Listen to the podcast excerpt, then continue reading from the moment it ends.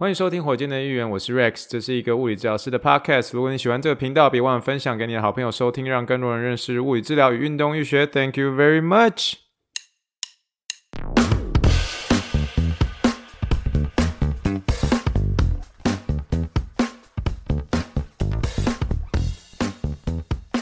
Morning, morning, big, dream big, and let's make it to the Rockets. 今天是二零二一年七月十八号，欢迎收听第四十四集的火箭队一员。各位听众，大家好哈！又回到我们聊天的时间啦，多谢大家在我们空中相会啦，多谢你，多谢你的支持啦哈！你们能够今天一起听哈，我们在空中相会，非常欢喜啦！如果你是第一次听的一个听众，这是一个来自泸州的德州物理治疗师，跟大家聊聊五四三，和大家聊聊五四三哈，顺便在你失眠的时候陪你入睡的好伙伴。因为这个物理治疗师也自己不知道自己在讲什么啦哈，卡叔讲吼，你听个困去的时阵吼，不要紧啊，都继续困啊，起来时阵吼，会记得把上次听完的部分吼再拿出来再听哦吼。那么好？哎，这个礼拜哈，我们我刚接到几个蛮有意思的一些很可爱的一些病人啦。那我有说嘛，因为最近我的这个运动员开始减少，原因是因为真的是已经开始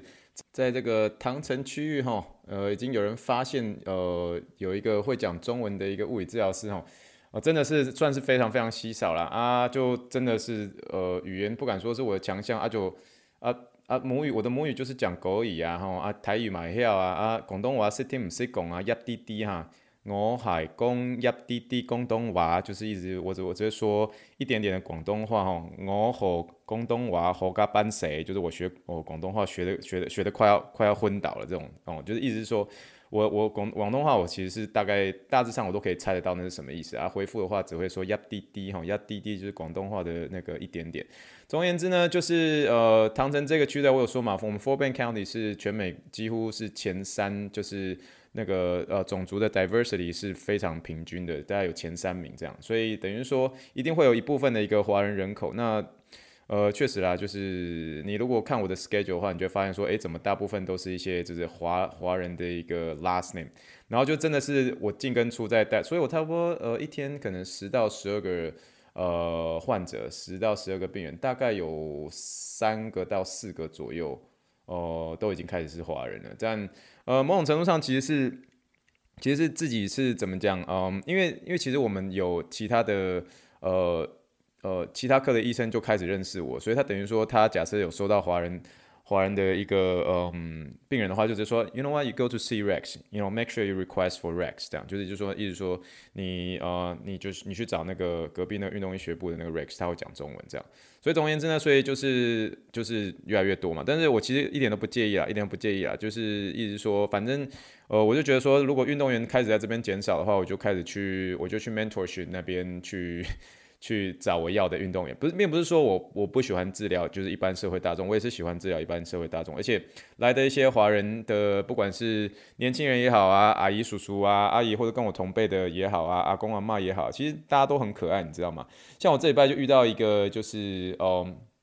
一开始的时候，他是我的一个同事 Jamie 啊，Jamie 是从威斯呃威呃 Wisconsin 来的一个呃一个我我我我这个人也是很欣赏的一个呃呃一个我的同事的一个治疗师。那他第一次评估的时候，就是评估一个来自呃台湾的一个应该算是呃应该也算是阿伯了吧。那总而言之呢，那这个阿伯跟他的太太一起来嘛，然后他们英文其实已经算是讲得不错，可是就是那个呃有他们有说就说。希望可以有一个会能够跟他们讲台语的这种，然后，然后后来 Jamie 就跑过来告诉我说，Rex，do you speak Taiwanese？他说，Oh yeah，Oh yeah，absolutely yeah，Taiwanese，of course，of course。然后啊，但是哎，我就只有 That's my primary language，Jamie。也就是说，我就说那个是我的我的主要语言这样。然后后来就是他就我就就告诉我他的那个 profile，他的情况是怎么，然后我就直接打电话给他，哦。光打了哈，我一边一边手手那个什么，当场我们在治疗一个呃肩膀的一个运动员或者肩膀的一个病人，然后当场就是一直拿着那个呃拿着我们的一个 word phone，我们 word phone 就是有点像是手机，可是它有点像是传统传统的那种手机这样。那总之就是一边在跟他讲台语，我一边在在治疗我的手上的病人，原因是因为。哦，那个那个太太，哦，听到外公台语就欢喜，我就好开心，就说怎么在这个地方会有会讲台语的啦？他说，哦，咱就有缘的呢。我我讲你都位人啦，我我讲我芦洲啦，我我德州到芦洲，意思就是说我从德州，我从泸州搬到德州啊，我为我为芦洲搬到德州啊。说，哦，阮台南呐，阮台南多啊多啊，哦，然后我跟你讲。这个真的是我标准是从这个呃那时候我二零一零年的时候回中就是回台湾，然后那时候在中台湾学的。我跟你跟你说，其实台湾。就是真的是讲这种闽南话、台语的哦，他们最喜欢听到的打招呼方式哦，就是你必须要在将近差不多呃，你在认识他，然后知道他是哪里人之后，然后你要大大的吸一口气，然后在五秒之内，在五秒之内，你如果可以讲出越多的你好的台语的话，那代表说对方会觉得越开心认识你，有点像是在日本。日本吃拉面的时候，你吃的越大声，就对日本文化就说哦，对他是一种尊敬。可是你如果在呃认识这种这种讲台语哦，讲闽南话的台湾人，然后你如果在知道他是从哪里来的时候，你要在五秒之内，尽可能的在越快的速度当中讲出台语的你好。好，我示范一次哦。如果他说，哎、欸，我说啊，你够凶多威啦，然后说那个人说哦，我台南的，然后就这个他讲说我台南的，这个时候你就要大大的吸一口气，这样哦。然后哦了之后，你要大大吸一口气，然后然后用最快的速度，在五秒之内讲出越多的你好越好，这样哦，然后吸一口气，六六六六六六六六六六六六六六六六六六六，然后就要把手握握出来。你说这个时候你就就就是要很快的讲你好，要你好你好你好你好你好你好，要越快越好。哦，对方听了哦，kimochi 哦，这个讲的哦，kimochi 有够好哦，然后吸一口气。六六六六六六六六六六六，不是讲六六六哈，是立后立后，然后讲很快，然后我跟你讲哦，我跟你讲越我跟你讲越，因为南部的乡亲哈越是热情，那种立后立后讲越快哦，哦人家整个就是 kimochi 我挂后然后就哦，我跟你讲后面呢他治疗就跟定你了，不是啊，不是我意思说哈，就是真的来做治疗，其实某种程度上就是你就是跟就是跟大家建立关系嘛。那我觉得我自己很幸运的是，我从过去的几年在美国学习，然后慢慢的已经跟。呃，学会怎么样？呃，跟各世界不敢说世界各地啊，可是大致上真的美国人，然后或是呃印度人哦，啊、呃、中东人，然后或者是呃非洲人哦，就是用他们的方式、他们的习惯，你慢慢的就会体会到说，哎、怎么样跟他们做学习？啊，台湾的话，我一定更熟悉的、啊，更何况我以前在那个中台湾混过啊，鬼混过，在从从泸州到西州，对不对？所以那个时候就是我跟你讲。一个礼拜当中，你如果能够在整间里面讲台语，我对我而言是哦，用台语讲我够松快，就是很快乐，你知道吗？就是你你真的是可以在一个完全的美国环境当中，你在周围全部都是美国白人。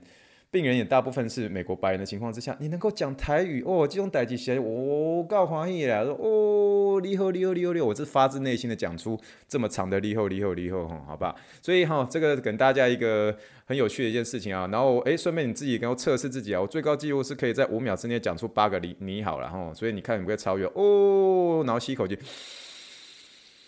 六六六六六六六六，你就讲越快越好。然后如果有人帮你测试，你给我讲出几个你好，你如果讲出超过八个你好的话，吼哦，这个好吧，诶，我也不知道送你什么，但是总而言之哈，给大家一个一个一个嗯呃，就是如果你人在台湾的话，哈，用这个台语跟呃就是南台湾的那个乡亲们打声招呼哦，非常非常好用哦，非常好用。啊，记得在讲六六的时候，手要伸出来，要跟他握手哈。啊，不过最近 COVID 就没办法，然后就是拱手作揖就好。好了，那我们快速聊一下，马上马上切入。好了，快速聊一下这个呃，我们好了，我我再我再讲一些有的没的。好了，快速啊，我知道准备要进入德州疫情。呃，那个就是昨天，像我礼拜六的时候，我跟我太太很很喜欢早上，呃，礼拜六早上很早起来去去找一些很好吃的、很好吃的早餐，或是很好喝的咖啡厅。那我们就是。找到那间漂亮的咖，不是漂亮的咖啡厅，就是舒服的咖啡厅。Then we just sit and talk，我们就是坐着，然后我们就是聊天，然后聊这个礼拜我们发生的事情。所以对我们而言，其实是一个我们很享受这样的一个一个一个，就是呃夫妻啊，或者说你跟你灵魂伴侣的一个相聚时间，就是有那个咖啡香哦，你也不用吃任何早餐，都不用哦，就是美式咖啡，然后你就是你就跟你太太就是就是坐在他面前，Then you just talk。Then you just talk，就 talk about what's going on for this week，就这礼拜发生什么事，然后就是聊天。然后我有的时候我会就是拿一张，呃，我会拿我的一个笔记本，然后把我们聊的东西写下来。我老婆就突然就是那天我就就是我不晓得问什么，就突然就跟我说，她喝了那一口咖啡，就说哦，这咖啡，我就说你用一个形容词来形容这杯咖啡。她跟我说哦，这咖啡倍儿棒，我就说。倍儿棒！你在讲什么倍儿棒啊？倍儿棒是什么一个年代的一个一一个一个形容词啊？然后他讲完就立刻笑。我就说你讲倍儿棒哦，因为我跟你讲，如果因为我在我们火箭队院有香港的一个听众，拍谁哈啊雷猴雷猴啊，那个我跟你讲，倍儿棒这个字哈，在台湾已经是超级过时了，好不好？你这个时候你在形容一个东西倍儿棒，我还跟你说哦，这个东西好棒，就代表说这个东西好棒跟倍儿棒，你就说这个这个你用这两个形容词哦，大家会觉得说。大家会告诉你说：“哎呦，阿里喜利息归你处了，就是你大概几年次啊？”你就说啊，如果说哦，这个东西哦，你用一个东西来来形容，就说啊，这个东西有点 SPP 哦，SPP 就是怂表表哦哦，我自己讲的都都东北拍谁了，就是这这怎么有这么年代的一个语助词啊？现在已经没有人在讲 SPP 啊，那在讲 LKK，然后就是老 Coco 哦，讲了自己都给拍谁，好不好？就是火箭队的议员很有意思啊，就是很有意思啊，在那个后台的时候，你可以看到。呃，观众群体是多少？我们其实我们算是年龄年龄层算是蛮平均的，就是大概呃学弟学妹们有嘛，所以大概十八岁到二十四岁，二十四岁到三十三岁，呃，这个群众大概是排名在第二跟第三名，但我们最多的当然是呃比较接近我这个年龄，就是说是这个三十五到四十五这个这个这个年纪稍微多一点点，可是我们这个群众是很。是算蛮平均的，但很有意思啊。但是我的意思说，呃，学弟妹们，如果听到我说哦很棒，很倍儿棒吼吼，请提醒我一下。这个我自己讲了，自己都有点有点汗颜，有点不好意思，就觉得说这是什么样的一个非常有年代的一个。好啦，我们聊一下德州疫情啊。这个呃礼拜呃疫情开始有变得比较严重一点点，就是我们医院呃治疗的一个 COVID 人数。嗯，从上礼拜有微微升高，在这礼拜直接拉到一百三十一。我们如果有在持续在听火箭队的议员，我们上次一百三十一已经差不多是快一个月半、两个月前的一个数字了。可是目前真的这一百三十一个这个在呃院内治疗的一个患者里面呢，大部分都是没有打疫苗的，而且而且就算是呃。嗯，就是呃，这些这些患者里面，大部分现在现在美国大部分的一个变株株，呃，变毒株、病毒株，呃，都是以 Delta 为主了。所以呃，目前呃，医院这方面还是不断的宣导，就说，哎，现在不管怎么样，还是口罩在室内的时候，口罩还是要戴着。那呃，如果有听上一集的火箭队议员的话，就是呃，我们这一呃这个礼拜开始，就是呃，我们的一个办公室里面已经都已经放了一大堆哈，一大堆是那种医疗式的口罩。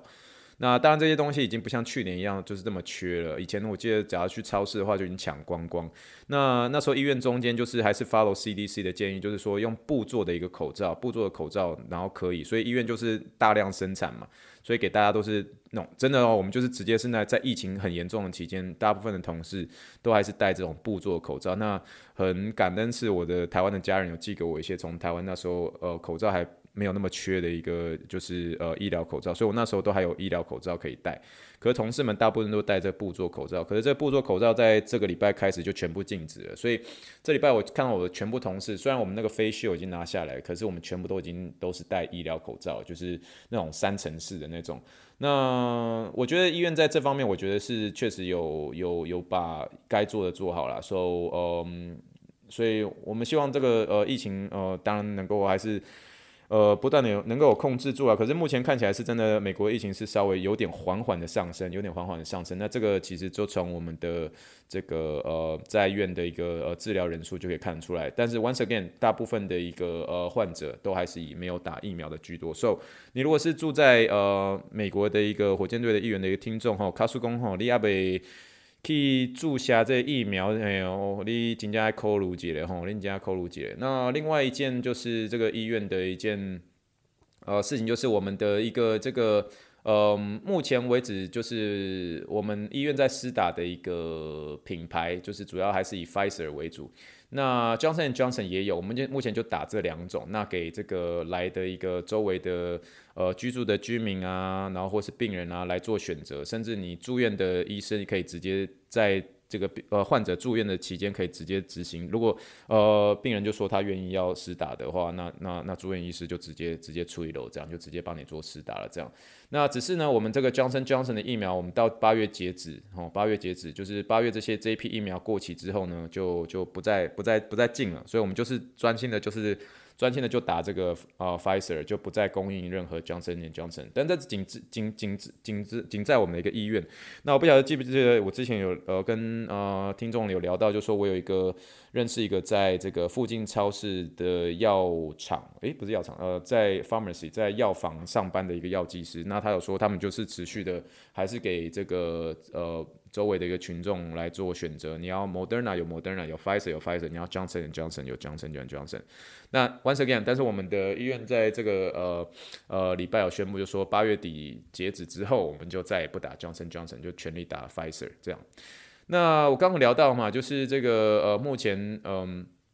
呃，目前的一个美国大部分的一个病毒株都是以 Delta 为主。那呃，Delta 病毒我们都知道是这个，诶，有没有人注意一下为什么呃 Delta 病毒呃叫做这个呃 Delta 病毒株呢？那其实你如果回去仔细查的时候，就会有发现说，其实这个就是一个就是美国呃就不是不是美国，就是世界卫生组织呃为了就是避免，因为比如说你今天如果是说叫印度好了，印度病毒啊叫印度病毒的话，你就等于说有点在。把那个地区有点像是某种程度上在做攻击，在做污名化，所以你就可以看到、听到说，在呃，在过去的一个呃发生 COVID 发生的一个期间，世世界卫生组织就开始改用这种嗯、希腊字母来呃称呼这种呃变异的一个病毒株。那那那这些可能就包括像是巴西变种病毒叫做伽马，对不对？印度变毒株就叫 Delta，就是他们这样觉得。那南非变毒株就叫贝塔。那英国病毒株就叫阿尔法，就是就纯粹就是这样。那可是刚好就是分配到 D 这个字，然后可能印度病毒株就是叫做 Delta。那可是呢，这个 Delta 呢，如果大家如果在美国比较熟悉一些航空业，就知道 Delta 它其实是在呃美国是一个很大的一个航空公司，叫达美航空嘛。那达美航空很有意思的是，就是因为他们这个嗯刚好跟这个 Delta 撞名嘛。那你如果有看到那些网站等等之类的话，他们都不会。在这个针对于这个病毒株的一个叙述上面，会叫它呃 Delta variant，不会这样叫，他们就直接叫 variant，他们直接叫病毒株这样，呃变变种株这样，就是原因是就因为就是不想要呃自己的一个呃呃达美公司的一个呃的一个名字被呃。跟病毒是有扯上关系，所以这是最近呃听到的新闻，觉得还蛮有意思的。就是达美航空为了避免这个民众呃跟这个病毒株的这个联想在一起，所以他们都不会特别提到 Delta 病毒株这件事情，他们只会叫做病毒株这样。那诶，聊到达美航空，其实达美航空这个 Delta 它其实一直是一个三角洲的意思，所以你如果看到那个 logo 的话，它其实是当初。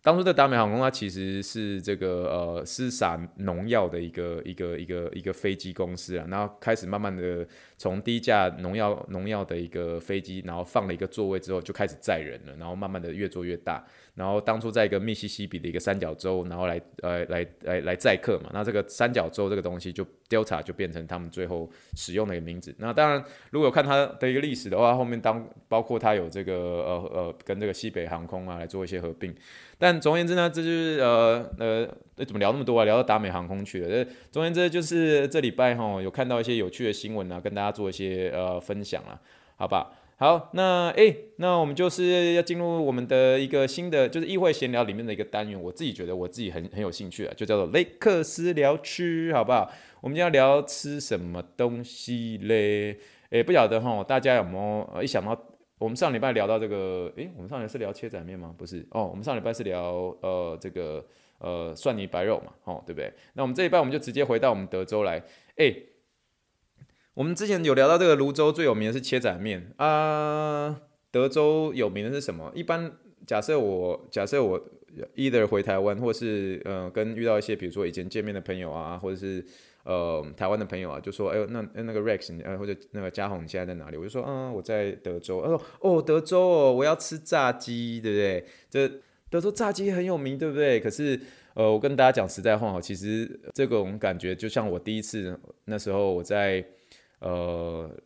二零一五年刚，诶，二零一五年对，二零一五年刚搬到纽约，然后那时候在教会里面认识我一个非常好的一个朋友，然后他是从温州来的，我就跟他说，哦，你从温州来的哦，我最喜欢吃温州大馄饨了，然后对方就跟你说，温州，温州哪有馄饨？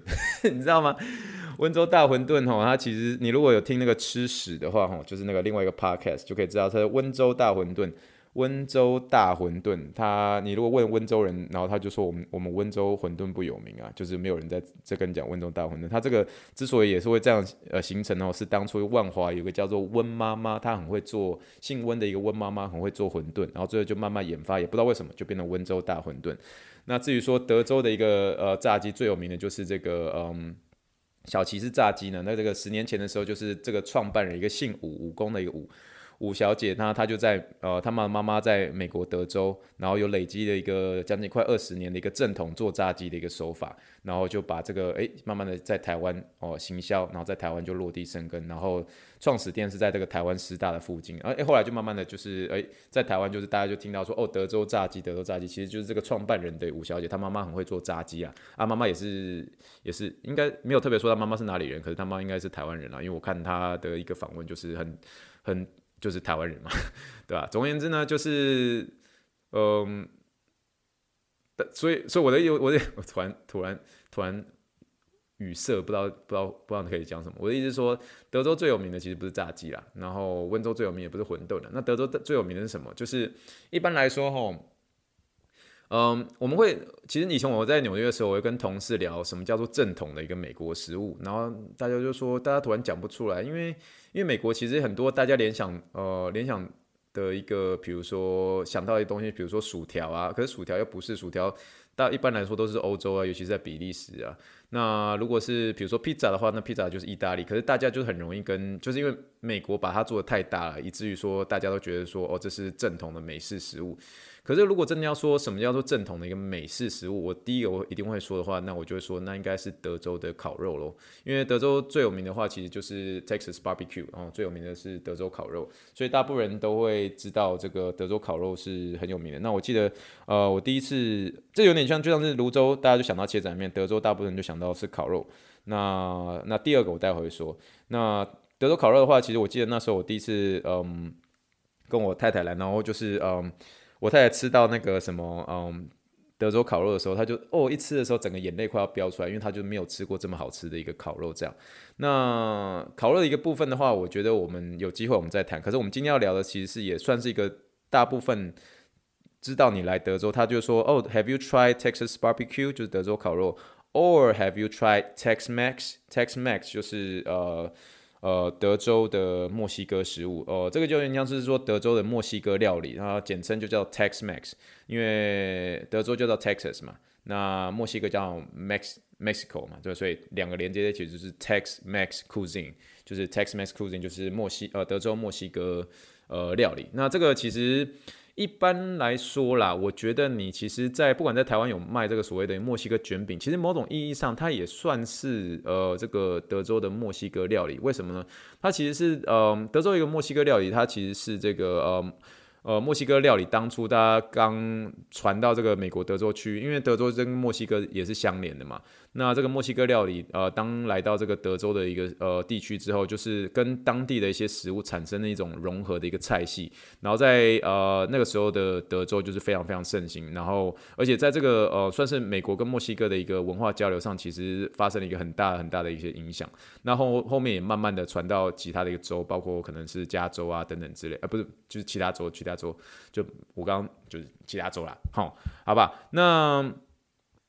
那其实这个有关于这个 Tex-Mex 为什么是 Tex-Mex 不是 Max Tex？最主要原因其实是因为这个德州的墨西哥菜啊，哦，这个当初会被这个发源的原因，其实有很大的原因是因为这个德州跟墨西哥之间它有一个铁路，那那个铁路就叫做 Texas Mexican Railway，哦，Railway 就是铁路的意思嘛，那这个 Tex-Mex 就是一个一个缩写。那大概在上世纪呃二十就是两千以前，就是上个世纪的时候啦。两上个世纪有很多墨西哥人住在呃墨西哥的一个西班牙人会通过这个铁路啊，他会到这个德州来居住。那因为他们的一个后裔就是会把这个原本在墨西哥跟这个西班牙这种菜色这样有点稍微融合之后，然后又。加入一些德州当地的一些食材，然后慢慢的形成这个呃德州呃墨西哥料理哦，德州跟墨西哥就是有一个融合的一个菜系。那一般来说啦，一般来说，呃，这个也是我自己就是查到的，就是说，如果有些有些人的意见是说，如果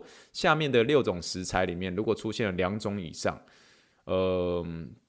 基本上就可以说是德州的墨西哥菜啦。那因为大家会问说，诶，这个德州德州德州墨西哥料理跟就是 Tex-Mex 哦，德州墨西哥料理跟一般的传统的墨西哥料理会有什么差别呢？那呃，有些人的回答就是说，如果下面这个六种食材如果出现两种以上，那基本上这个就是德州墨西哥菜啦。哦，第一个是什么？第一个就是牛肉哦。为什么牛肉？因为德州是畜牧业很盛行的，所以德州很多牧场，而且所以这个牛肉的一个食材就是很丰富。但传统的一个墨西哥菜，大部分是用这个猪肉跟鸡肉啦。那第二个，然后第一个就是 yellow cheese，yellow cheese，呃，叫做黄起司哈，黄起司。那多半比较常见的是一种就是 cheddar cheese，cheddar cheese 是巧达哦，巧达 cheese。那传统的墨西哥的一个菜色里面，多半是以白色的那种 cheese 为主，所以你看到黄色的一个 cheese，那个巴比牛肉的话，你就觉得，哎，那这个基本上你可以说它已经算是呃 Tex-Mex，就德州墨西哥菜这样。那再来就是小麦粉，小麦粉叫做 wheat flour 哦，wheat flour。那墨西哥的料理大部分是使用这个玉米粉，它不是小麦粉。可是你如果是呃呃 Tex-Mex 的话，你就会看到是小麦粉会比较多这样。那再来就是比较典型的哦，这个呃 black beans 黑豆，黑豆的话就是这个墨西哥多半使用各式各样的一个豆子。可是因为德州地区的黑豆比较多，而且又是算德州很经典的一个食材，所以你如果看到黑豆的话，它也算是一项，就是 check。然后如果它六项符合两项，诶，这个也被 check 起来。然后在第五个就是罐头蔬菜，罐头蔬菜的话有点像是有些人是里面会有这个呃罐头蔬菜，就是 我要讲什么？罐头蔬菜就是罐头蔬菜，好吧？就是呃，因为美国人他们其实很喜欢罐头食品，就像是呃，你有时候像你去夏威夷的时候，你会听到有一种很特别的一个一个一个火腿叫做 spam。那这种也是一种罐头菜色，那美国人他们比较喜欢一些罐头食品，而且他们觉得说这种就是东西又很快。那第五种就是所谓这个呃罐头蔬菜嘛，罐头蔬菜的话，呃像是玉米也算啊，然后 broccoli 这也算，就是罐头蔬菜你就知道它出来可能大概长的样子，或是有点那种。就是罐头出来的一个样子，这样。那再来最后一个就是 cumin，cumin 就是孜然哈。墨西哥菜色它本身就是很喜欢用这个香料来叠个调味。可是呃，在当时这个呃，就是呃 Tex-Mex 这个食物，这个德州墨西哥料理演化的时候，因为德州地区的人他们非常喜欢这种孜然的一个味道。那 cumin 就是孜然，那他们所以使用的东西就会比较多，所以蛮多的一个部分，包括他们呃，可能像是 burritos 啊，或者是像是他们的一个 nacho，哦，nacho 就是这个玉米片，我常常会取笑说为什么要叫 nacho，因为 nacho nacho 对不对？啊、呃，越边吃边笑，或是呃墨西哥烤肉的 fajita。哦，这些都会有看到一些加这个 cumin 这种孜然粉这种的一个存在。那我再重复刚刚说的那六个哈，这六个里面，呃，有一部分人他们呃分别这个东西是传统的一个墨西哥食物，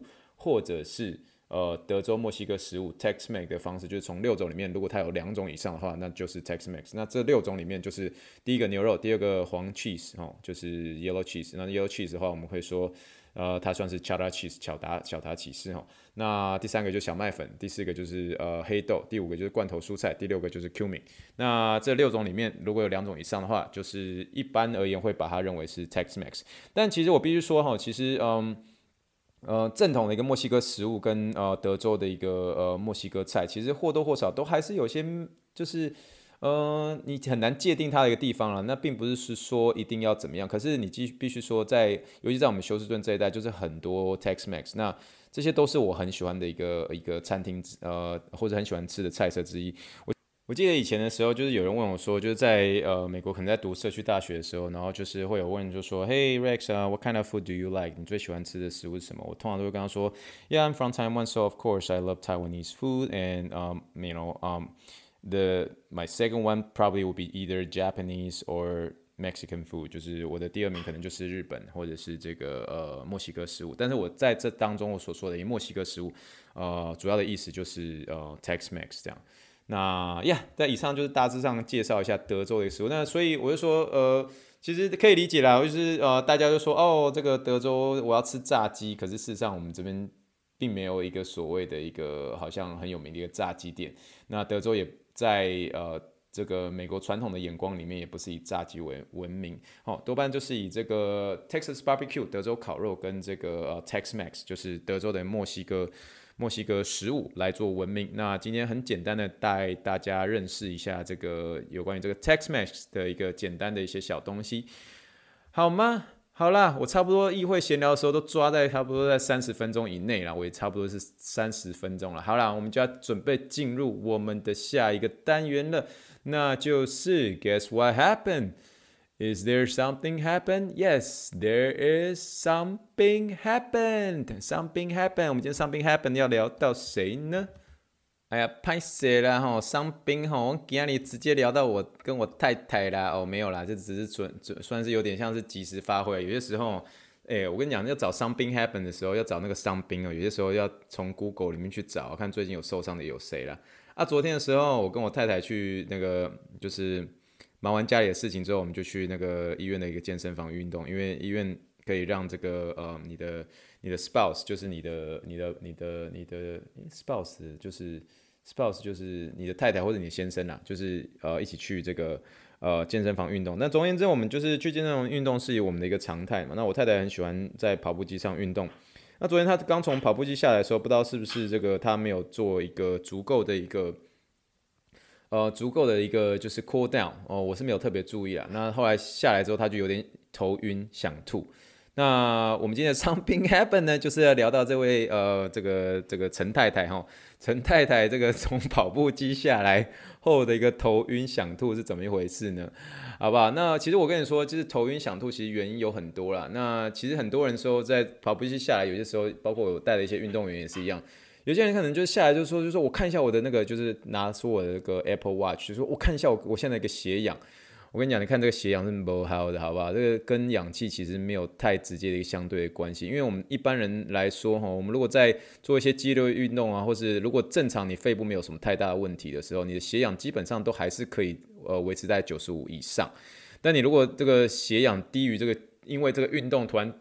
你的理论是说，如果我这个运动之后我的血氧低于九十五以下的话。我改一讲，你就准备要去医院了，你知道吗？就是血氧，它其实在呃正正正常的一个健康人里面，其实它那个血氧变化不会到这么大。那当然你是可以随时做监控啊。你如果的血氧如果在平常一般来说就是正常呼吸的时候，呃正常的一个生活当中，你基本上都是大概九八一百这样，九八一百九九一百这样。那一般来说我们在呃，这个定义血氧的一个健康在九五以上的话，那就是很 OK。所以你当你激烈运动的时候，你去看你的血氧，你就说觉得这个跟你的一个血血氧的一个一个关系大不大？事实上是没有那么大的哦。但是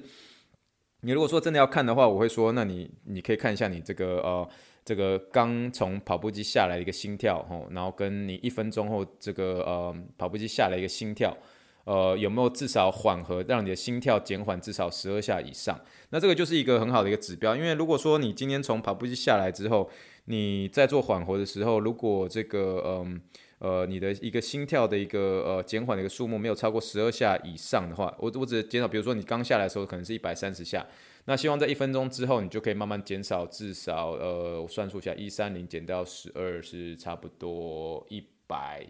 一十八哦，你如果你这个心跳如果在下来一分钟后，你你还维持可能一百一十九或一百二十的话，这个这个可能当下就是要会有一些危险的一个发生，然后发生的一个猝死的一个几率就会很高。但是这个跑步一下下来一个头晕，其实头晕的一个呃原因有很多，可是怎么样可以避免这个头晕呢？一来，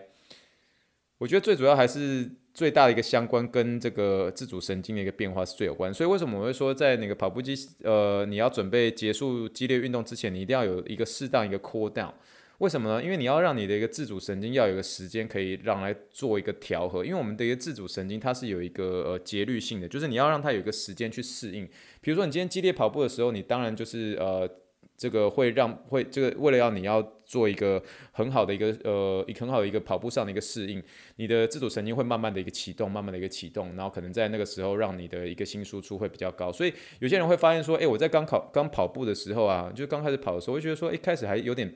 上气不接下气，可是差不多在五分钟之后，诶。突然就顺了，然后顺了之后就跑得比较好了。然后这个就其实就是你这个自律神经在准备要做一些适应。那在做这些适应的时候，它就会做一些很好的一个调整。所以你包括你要慢慢上升的时候，不要很快的一个就是就是一一定要有一个事前的一个热身运动。那缓和的时候也要做一个很好的缓和，目的就是要让你做一个呃呃，让你的自律神经能够有一个很好的很好的一个缓和。要是如果说你这个时候没有做一个很好的缓和，你在跑步的时候就立刻停止走动的时候。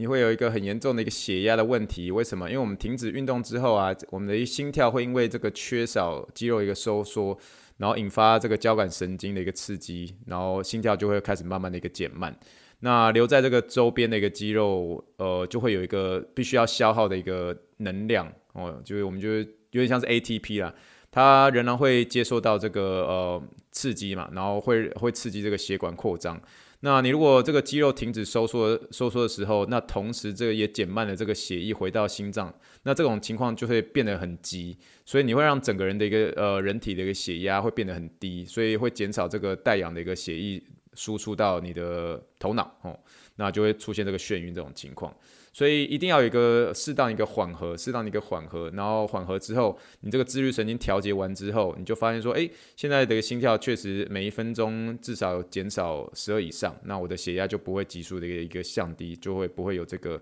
不会有这个呃晕眩或者是这个灌流不足的一个问题。所以呃，again，就是有些人会觉得说啊，会不会是跟这个这个运运动后头晕，或者是不是跟这个呃血氧会有直接相关？事实上是没有的哈。事实上最大的一个相关性还是这个自律的一个神经的一个调节，然后间接的影响到这个血压的问题。那当然眩晕的问题有很多啦，那你同时也可以去监测，就说你昨天睡得好不好啊？因为我们知道那个假设睡眠不足的话，其实它某种程度上跟这个动脉的硬化也会有些相关了。那你再加上你又没有适当的一个 cool down，那这种情形也是会有可能。那训练原因实在太多了，你可以想到是可能像是低血糖啦、脱水啦、贫血啦、高血压啦，或是你有吃什么药啦，或者我之前曾经有提到这个内耳的问题，对不对？耳石的问题不是耳屎哦哈，或者你自己本身有一些心脏的一个问题，其实这些都是有相关的。但是，呃，甚至我可以就是说，有些人是因为这个跑步机的那个突然动得很快，然后突然下降到一个一个呃，你突然就突然就从跑步机上跳下来。那你你的你的你的前庭还在适应这个呃这个快跑的一个情况之下，所以瞬间就停下来，然后让你让你的前庭没有办法做一个很好的一个适应的时候，诶，也也会出现这种眩晕的情形。所以眩晕情形有很多啦。那今天聊到这个陈太太的这个呃这个呃跑步机下来的一个眩晕的情况呢，我认为是比较跟这个比较常见，就是这个有关这个没有让有没有一个很好的 cool down，没有一个很好的冷却，以至于自律神经上面在调节的时候没有那么理想，没有那么理想的时候，就会发生这个灌流不足的一个情形。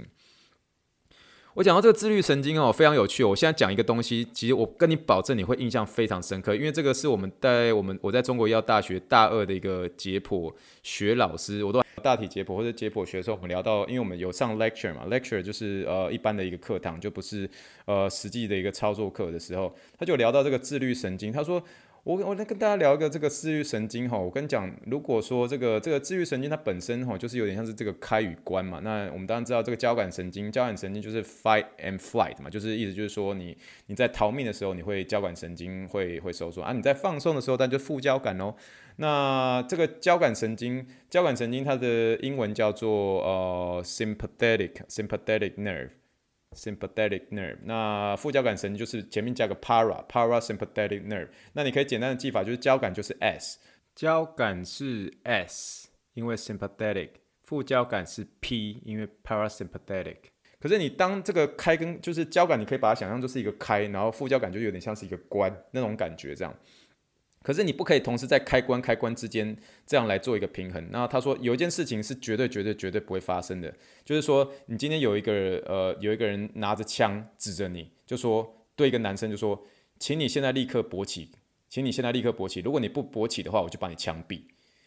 那我跟你讲，呃，真的大部分人在当场一定都会被枪毙。原因是什么？因为你当有枪在指着你的时候，你那时候想要逃命，这个时候你交感神经呃是会被刺激的。所以那时候想要逃命，可是今天这个拿着枪指着你的那个人就就说，请你勃起，哦，就是男生下体，就请你勃起。可是勃起的时候，我们叫做我们是用副交感神经，男呃是是用副交感神经。我记得以前的技法就是说 point and shoot，point and shoot，point 的意思就是男生勃起的那个 point，那 shoot 就是射精嘛。那 point and shoot 呢，P 跟 S，P 的话 point，P 就是呃 P 或呃这个这个 point 这个勃起这个东西。是由这个副交感神经所支配的，可是 shoot 这个这个射出的这个射精的这件事情呢，是由这个交感神经所支配的。可是你这个时候对方拿着枪指着指着你，这个时候你的交感神经受到刺激，然后又叫你勃起，你怎么可能？这个两个是完全呃交感跟副交感之间是完全是冲突的，所以这个情况大部分的人都是没有办法做到，而且。呃，人别人这样跟你说的时候，你你大概就会立刻会被枪毙。原因是因为就是不可能，就是不可能，这是不可能成立的。一个杀手要真的要真要做的话，就对着一个男生说，拿着枪指着你就说，请你勃起，不然就把你枪毙。这个我印象很深刻哦，就那时候这个大学的时候老师讲的，我到现在都还是记得很清楚，到现在还是记得很清楚。好，在这个地方好，shout out to 呃、uh, all my classmates in 呃中国医药大学，呃就是我很骄傲我是中国医药大学的一个毕业生哈，就是呃这个地方尤其是特别是我们这一届的一个同学，我们就是 CMU PT 十五哈，特别 shout out to 呃、all my friends in CMU PT 十五，虽然我们没有机会可以呃开同学会，大家各分东西啦，但呃能够透过这个 podcast，我知道呃有些人会听我的一个 podcast，一些跟一些同学们。那很开心可以这个 podcast 跟大家可以有呃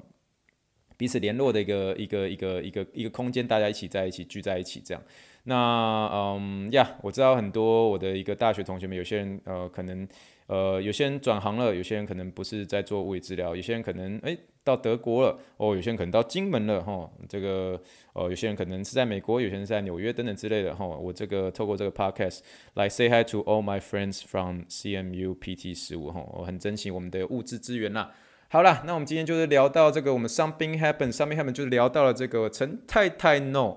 跑步机训练下眩晕哦，这个原因大部分就是要提醒大家要有一个很好的一个冷却动作啦，不然就会让你这个呃自主神经在呃支配上会出现了一个不平衡，不平衡你下来之后，你突然之间血压呃降低，灌流不足，你就会发生这个眩晕这个情形。但 once again，眩晕情形问题有很多哦，但是你不要看血氧，好不好？你就直接是要监控你的心跳，而不是看你的血氧，OK？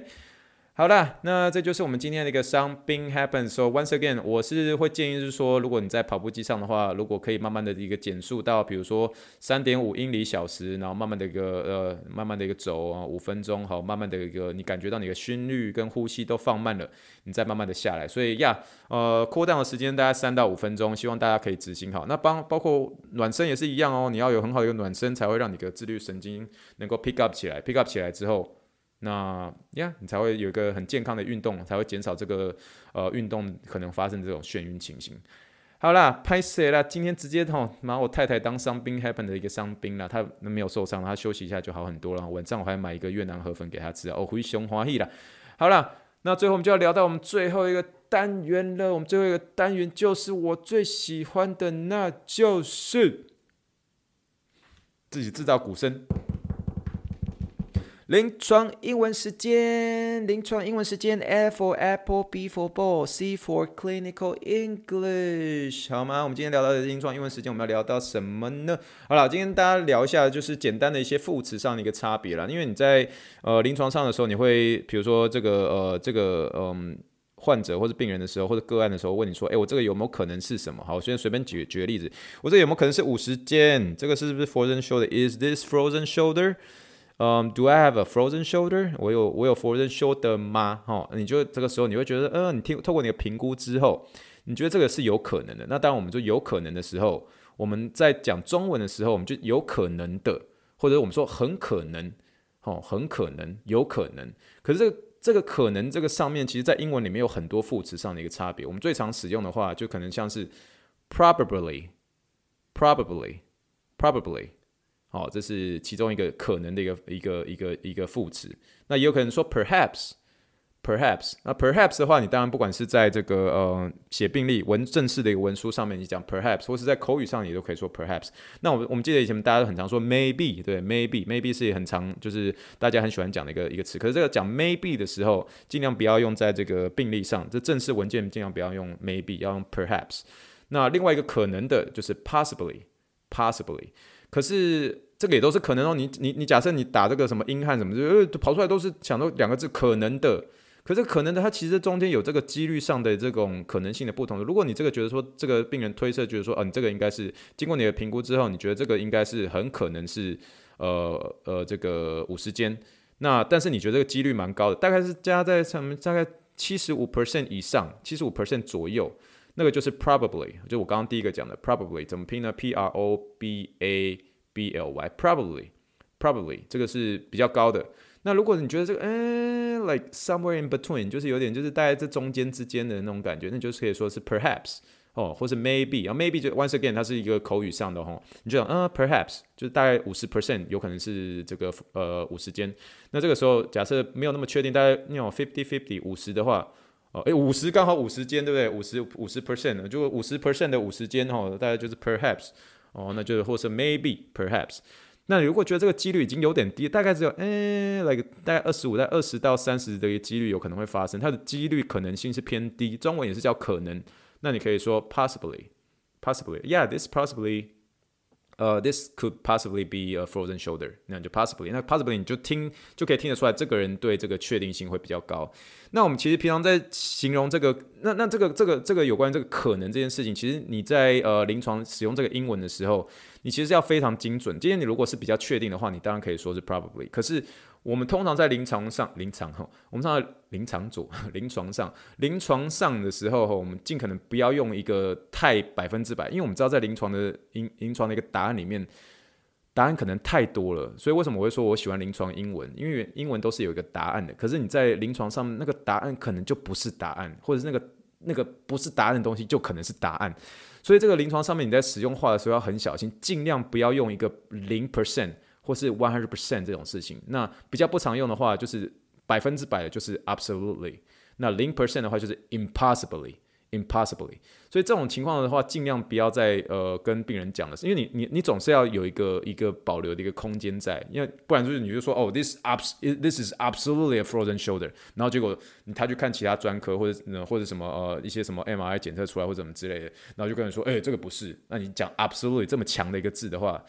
但这会伤害你跟病人之间的一个一个信任度，所以那个尽量不要用的就是 absolutely 跟 impossibly。所以呃，不管是怎么样哈，尽可能让你在虽然说像我自己本身，我对我的一个诊断是很有自信的，可是就算很有自信的话，你永远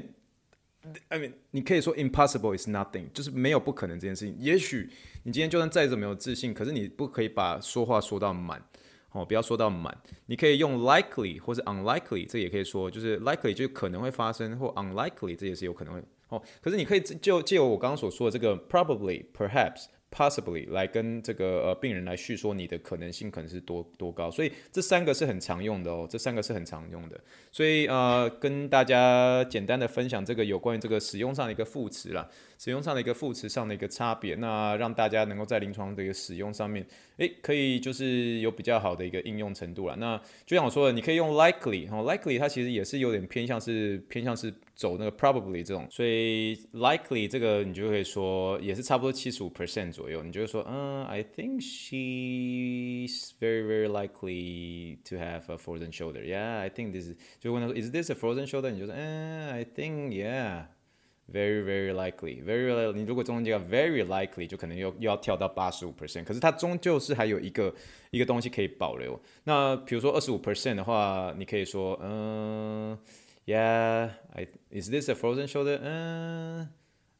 you know, I think it's unlikely. 或者你说，uh,，I think it's very unlikely。哦，very unlikely 就可能就要加个加再加个 very 的话，就可能就从原本二十五 percent 又变成十五 percent。可是你终究有这个十五 percent 是可以来，如果最后 end up 是最后最后结尾最后是就是呃一个出乎你意外，你至少还有一个东西可以解释。可是你如果讲 impossibly 或是 absolutely 的时候，这个东西就被说满了。说满的时候，你等于说你比较不容易这个进退应退，进退应退之间，这会影响你跟病人之间的一个信任或是一个医病关系。那那这个话就不要讲的太满，会比较好。好吧，这个所以用一句台语说就说就是说叫这个千招损满受益是这样说吗？我也不知道，或是说你可以用一句成语就是说若要人不知，除非己莫为啊。对不起，我在乱用成语了。好了，总而言之呢，就是我们今天的一个临床英文时间，我们的临床英文时间我们就聊到这个 probably、perhaps 跟 possibly 的一个用法哈。probably 大概七十五 percent，perhaps 哦记得不要用 maybe，在呃口语上可以用 maybe，可是在文书上病历上用 perhaps 五十 percent。Possibly 哦，大概二十五 percent，你也可以用这个 likely 跟 unlikely，likely 也差不多是七十五 percent 左右。那如果说 very likely，就是从这个嗯，这个从七十五 percent 再变成是八十五。那 unlikely，嗯，也是差不多二十五 percent 左右。你说嗯 very unlikely 的时候，就可能再从再只剩下十五。哦，那如果比较不常用，就是说 absolutely，absolutely 绝对的，绝对就是一百分之百了。然后 impossibly 就是零，哦，这种尽量就不要使用，尽量避免这些字。那但是就知道一下会比较好。记不记得我们就有一天有讲到这个 absolutely，就是呃我们以前哦，之前有一次有一集火箭的一位议员在我们说，就是当你主管在请你做一件事情的时候，他跟你说 thank you 的时候，你记得跟你主管是说什么？是说 absolutely，这是复习以前的一个临床英文时间。因为这个这个你讲 absolutely 的时候，主管听了 kimochi 真好，好不好？但是你如果是病人跟你说 thank you 的时候，你经常说 my pleasure，my pleasure 的话就是我的荣幸。这个病人也听了之后 kimochi 嘛真好。你如果讲 you welcome，就是嗯，那力道没有那么强一点点。好不好？复习一下以前的临床英文时间。那这个就是我们今天的临床英文时间。哇，我们今天能够控制在一小时以内啊，加欢喜哦。我们就是今天就把这个该讲的就把它讲完啦。好啦，谢谢大家哦，真的是最近很谢谢呃支持火箭队议员的朋友们哈，不光是我以前有跟一些其他有中间有聊到的一些听众朋友啊等等之类的。那火箭队议员呃虽。火箭队一年其实目标并不是成为一个哦，成为一个非常知名、非常有名的一个 podcast。可是，如果能够透过我的 podcast 让更多人能够认识物理治疗，而且是特别是针对一些我们自己呃同行的呃物理治疗，不管是学弟妹也好，同行也好，对呃这个呃呃医学啊、运动医学，然后或者是说在骨科物理治疗上面，能够透过我的一个分享，能够对物理治疗能够持续保有热情的话，我都觉得这是一个这个 podcast 的一个非常大的一个呃制作一个目的啦。那当然，想当然，另外一个最重要的一个目的，也是能够透过这个 podcast，跟我很多许久没有见的一些好朋友们、同学们，哦，前大学的同学们，shout out to 呃 CMU PT 十五，once again。好不好？能够透过这个 podcast，能够跟这些好久不见的同学好友们，能够简单的一个 say hi。那祝福大家能够在真的听了火箭队议员之后啊，不管你现在是不是已经睡着了，好不好？起来的时候记得要把它听完哦。哦，好了，再次能够感谢，尤其是特别是 shout out to 一些真的是很忠实忠实的一个听众朋友，Thank you so much for your support。那你们的一些呃简单的给我一些鼓励，对我而言也是很大的一个制作的一个动力啦。So once again, I appreciate your support. Thank you so much. 哦，Thank you, Thank you. 哦，多谢大家支持啦，谢谢大家。好了，听得出来我要准备做结尾，我将用最快的速度来做结尾。准备好了吗？OK。以上就是我们第四十集《火箭用英文》系列，大家今天很开心，祝福大家今天有可爱、健康的英文一周。Thank you and good night. Bye.